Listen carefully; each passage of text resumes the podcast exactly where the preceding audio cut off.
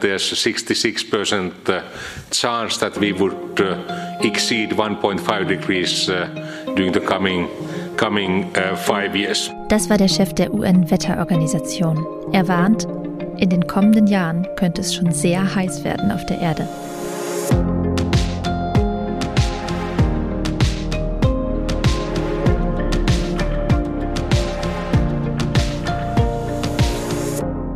Hi und herzlich willkommen zum Klima-Update, dem Nachrichtenpodcast von Klimareporter und Taz, der Tageszeitung. Mein Name ist Susanne Schwarz, ich bin Klimaredakteurin bei der Taz und spreche heute mit meiner Kollegin Verena Kern von Klimareporter. Hallo. Hey Susanne. Ja, unsere drei Themen für heute ähm, sind folgende. Äh, zuerst schauen wir uns an, wie viel die krasse tödliche Hitzewelle in großen Teilen Asiens mit dem Klimawandel zu tun hat. Dann reden wir darüber, wie lange noch Zeit bleibt, bis die Erde die 1,5 Grad Erderhitzungsmarke erstmals übertrifft. Und zum Schluss geht es noch darum, ob ihr bald mehr für Strom zahlen müsst, wenn ihr in Süddeutschland wohnt. Fangen wir an mit unserem ersten Thema, der Hitzewelle in Asien. Und mhm. die Frage, wie viel Klimawandel steckt da eigentlich drin? Im April, vor allem in den letzten beiden Aprilwochen, war es wirklich sehr ungewöhnlich heiß in Südasien und Südostasien. Also betroffen waren vor allem Thailand, Laos, Indien und Bangladesch. In allen diesen Ländern wurden neue Höchsttemperaturen gemessen. In Thailand zum Beispiel zum ersten Mal überhaupt 45,5 Grad. Also das ist wirklich extrem viel. Und weil auch noch so eine sehr hohe Luftfeuchtigkeit dazukommt, waren die Temperaturen in manchen Gegenden sogar lebensgefährlich. Dort näherte sich die gefühlte Temperatur, wie es heißt, 54 Grad sogar. Also bei derartiger Hitze kann der menschliche Körper seine Temperatur kaum noch durch Schwitzen herunterregulieren. Und es droht ein Hitzeschlag und es ist wirklich sehr gefährlich. Das kann tatsächlich zum Tod führen. Hm. Ja, für Menschen mit äh, bestimmten Vorerkrankungen zum Beispiel wird es halt auch schon bei viel geringeren Temperaturen gefährlich. Ja, genau. Mm, und äh, WissenschaftlerInnen haben dieses Wetterereignis jetzt mal untersucht. Also konkret die Frage, ist dieses schwül, heiße, gefährliche Wetter eine Folge der Erderhitzung? Also ist es menschengemacht? Und äh, für Thailand und Laos ist das Ergebnis eindeutig. Ohne Klimawandel wären solche Temperaturen praktisch unmöglich. Und äh, in Indien und Bangladesch ist das ein bisschen anders. Also da würde es auch ohne Klimawandel ungefähr alle 100 Jahre zu so einer Hitzewelle kommen. Aber mit Klimawandel, also mit der aktuellen Erwärmung von äh, global 1,2 Grad, da kommt es jetzt äh, schon alle fünf Jahre dazu, also viel häufiger. Und äh, wenn die Temperaturen weiter steigen, nämlich äh, um zwei Grad im globalen Schnitt, dann werden Hitzewellen wie dieses Jahr dort Normalität. Äh, also die Menschen in Indien und Bangladesch, die müssten dann dieser Studie zufolge mindestens alle zwei Jahre mit solcher Extremhitze im April rechnen. Ja, nochmal kurz zum Hintergrund. Solche sogenannten Attributionsstudien werden mittlerweile ja bei vielen Extremwetterereignissen durchgeführt. Attribution heißt Zuordnung. Also man schaut, welchen Anteil der Klimawandel bei solchen Ereignissen hat. Also Hitzewellen, Dürren, Überschwemmungen. Das ist noch ein relativ neuer Zweig der Klimawissenschaft und ein sehr, sehr wichtiger Teil. Möglich machen das Supercomputer, also mit deren enormer Rechenleistung kann man dann berechnen, wie die Welt aussehen würde ohne Erwärmung. Und das vergleicht man dann mit der heißeren Welt, die wir jetzt schon haben, oder auch mit einer noch heißeren Welt, auf die wir ja zusteuern. Dabei geht es jetzt nicht in erster Linie darum, nochmal und nochmal und nochmal zu zeigen, wie viel Klimakrise heute schon in dem Wettergeschehen steckt, das auch, aber es geht auch um gute Informationen. Also die Wissenschaftlerinnen wollten Ländern und Regionen helfen, sich besser auf die Klimaveränderung einstellen zu können, einfach wenn sie wissen, womit sie in Zukunft zu rechnen haben und dann entsprechend planen können. Hm. Wobei natürlich auch äh, also rückwärtsgewandt äh, die Schuldfrage interessant ist.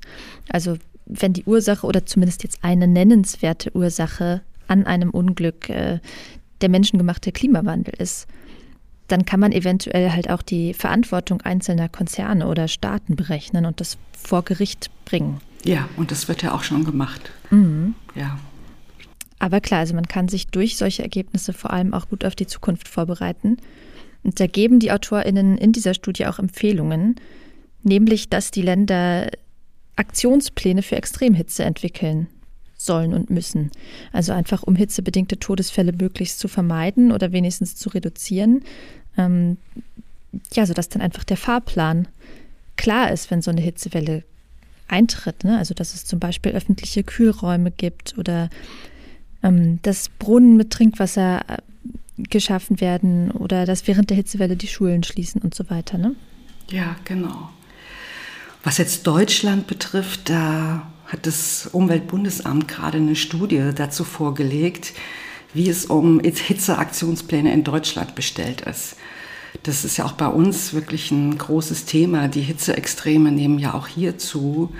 Und letztes Jahr gab es 4500 Hitzetote laut Robert Koch Institut. So Bund und Länder haben schon 2017 Handlungsempfehlungen veröffentlicht zum Thema Hitzeaktionspläne. Und das UBA hat jetzt einfach mal geguckt, bei den Kommunen nachgefragt, ob sie diese Empfehlungen überhaupt kennen, ob sie diese Empfehlungen hilfreich finden und vor allen Dingen, ja, ob sie schon was umgesetzt haben. Und die Kurzfassung lautet, ja, die Empfehlungen sind bekannt, also da hat man schon mal was auf der Habenseite und die werden auch als hilfreich eingeschätzt, aber ja, leider bei der Umsetzung hapert es halt noch sehr. Zum jetzigen Zeitpunkt, so steht es in der Studie, werden Hitzeaktionspläne erst vereinzelt in Deutschland entwickelt. Also in einigen Kommunen gibt es jetzt immerhin schon Planungen dafür, aber wie gesagt, Umsetzung ganz wenig bislang. Die Studie hat sich auch angeschaut, äh, wo die Probleme und Hindernisse liegen, also warum die nicht wirklich in die Puschen kommen, die Kommunen. Ich nenne jetzt nur mal drei Punkte. Ein Problem ist, äh, dass die Risiken, die von Hitze ausgehen, von Politik und Verwaltung immer noch unterschätzt werden. Aber Bremsen sind auch so Sachen wie, dass die Zuständigkeit auf verschiedene Ämter verteilt ist. Also dass die bestehenden Verwaltungsstrukturen für diese neue Aufgabe, das ist ja eine neue Aufgabe, nicht ausgelegt sind. Und jetzt müsste man eigentlich neue Wege der Zusammenarbeit etablieren und sowas ist ja immer sehr herausfordernd. Und was auch dazu gehört, was immer dazu gehört, ja, die nicht ausreichende finanzielle Ausstattung der Kommunen, auch das ist ein großes Problem, weil es ja eine neue Aufgabe ist und man dann eigentlich auch zusätzliche Mittel bräuchte. Wir kommen schon zu unserem zweiten Thema, aber es führt leider gar nicht so weit weg. ähm, die Wahrscheinlichkeit, dass wir schon in einem der nächsten fünf Jahre erstmals die 1,5 Grad Erhitzungsmarke reißen, global gesehen, die ist deutlich gestiegen, sagt die Weltwetterorganisation. Also letztes Jahr lag diese Wahrscheinlichkeit bei in Anführungsstrichen nur äh, 50 Prozent. Und jetzt sind es schon 66 Prozent, also eine Zweidrittel-Chance.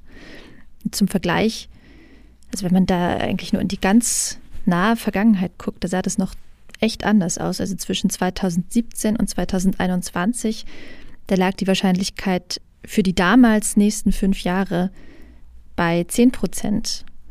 Und im Jahr 2015, ähm, um das mal symbolisch herauszugreifen, das ist ja das Jahr, in dem das Pariser Weltklimaabkommen beschlossen wurde, da waren es noch 0 Prozent.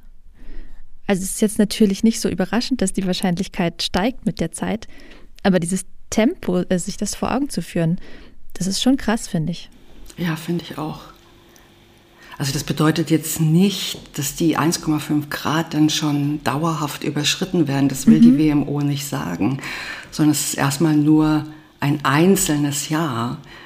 Ja, aber wirklich tröstlich ist es nicht, denn der Trend ist ja eindeutig. Es wird immer wärmer und es wird dann immer mehr Jahre geben, in denen die globale Temperatur um mehr als 1,5 Grad ansteigt. Das permanente Überschreiten der 1,5 Grad Grenze, das erwartet die WMO für Anfang bis Mitte der 30er Jahre. Ja, und wenn wir schon mal bei Wahrscheinlichkeiten sind, äh, die WMO hat auch ausgerechnet, wie groß die Wahrscheinlichkeit ist, dass in den nächsten fünf Jahren eines dieser Jahre das wärmste seit Beginn der Aufzeichnungen sein wird. Ja, und da liegt die Wahrscheinlichkeit nahe sogar bei 98 Prozent. Also wirklich, da sind wir fast schon bei 100. Hm. Dass es jetzt gerade in den nächsten Jahren besonders warm wird, das hat neben der Klimakrise allerdings auch noch mit einem Wetterphänomen zu tun, nämlich mit dem El Nino. Das gibt es schon immer, also es ist was Natürliches. Da ändern sich die Meeres- und Luftströmungen über dem Südpazifik und das wirkt sich global aus und zwar erwärmend. Ähm, das passiert alle paar Jahre und äh, jetzt im Laufe dieses Jahres wird El Nino wahrscheinlich beginnen. Und das heißt, äh, das lagert sich noch über den Klimakrisentrend und erhöht eben die ohnehin schon hohe Wahrscheinlichkeit für neue Temperaturrekorde noch weiter. Äh, wie stark der El Nino ausfallen wird, ist noch nicht klar. Der letzte starke El Nino, der war 2015, 16 und es hat sich halt auch echt äh, bemerkbar gemacht. Also 2016 ist immer noch das global gesehen wärmste Jahr, das jemals gemessen wurde. Ja, wir haben also quasi in den letzten Jahren davon profitiert, dass wir eben nicht in einer El Nino-Periode waren, sondern in einer sogenannten La Nina-Periode. Das ist das Gegenstück. Und das geht halt mit etwas kühleren Temperaturen einher. Deshalb liegt die globale Durchschnittstemperatur schon seit einigen Jahren so bei 1,2 Grad und nicht bei noch mehr, obwohl die Emissionen ja sehr stark immer weiter gestiegen sind.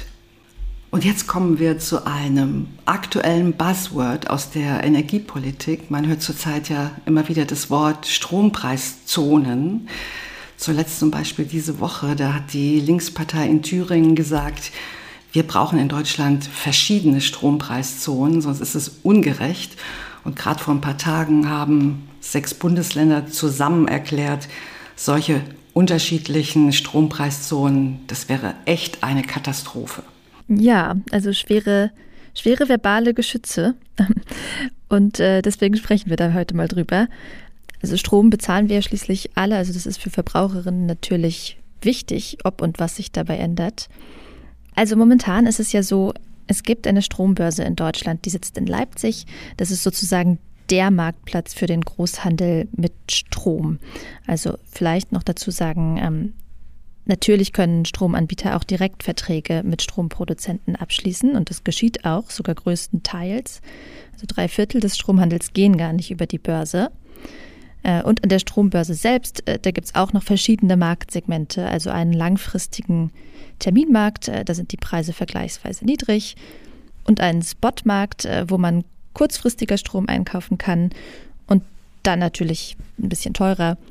Also es gibt schon Preisunterschiede in Deutschland, aber die Region, in die der Strom geliefert werden soll, die spielt da keine Rolle. Also es gibt keinen regional unterschiedlichen Strompreis.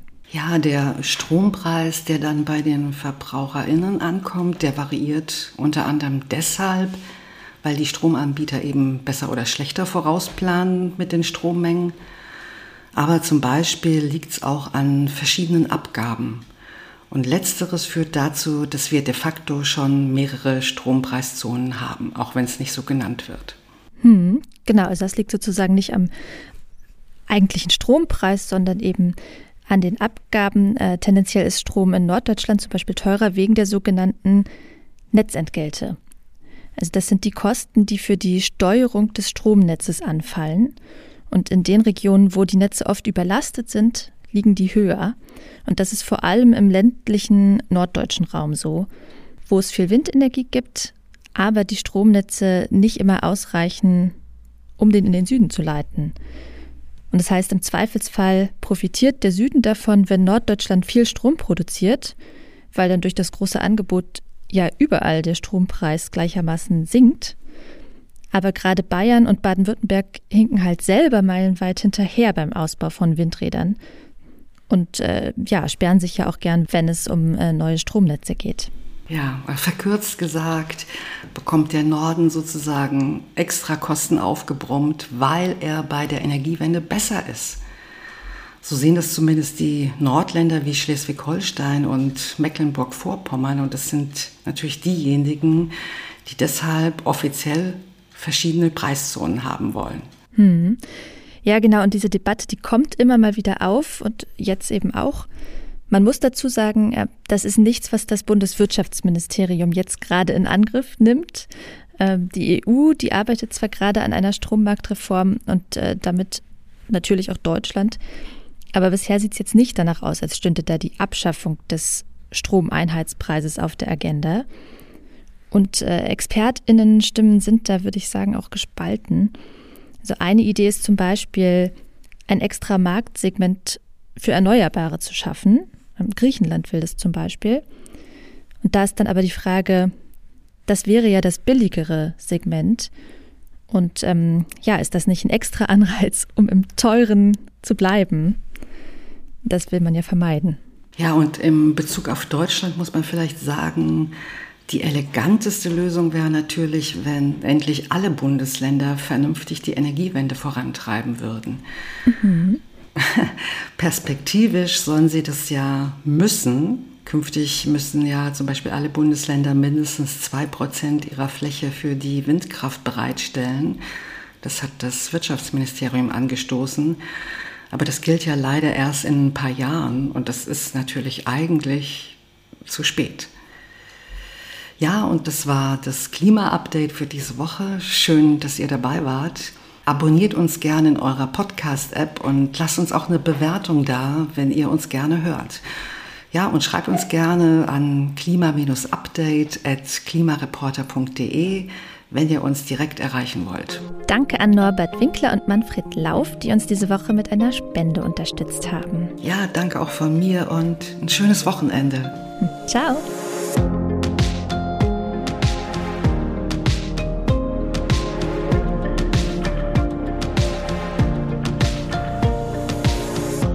Klima-Update ist ein Projekt des Klimawissen e.V. in Kooperation mit der Taz und der Taz Panther Stiftung. Es wird im Wechsel moderiert von Verena Kern, Sandra Kirchner, Katharina Schipkowski und Susanne Schwarz. Unser Produzent ist Christian Eichler.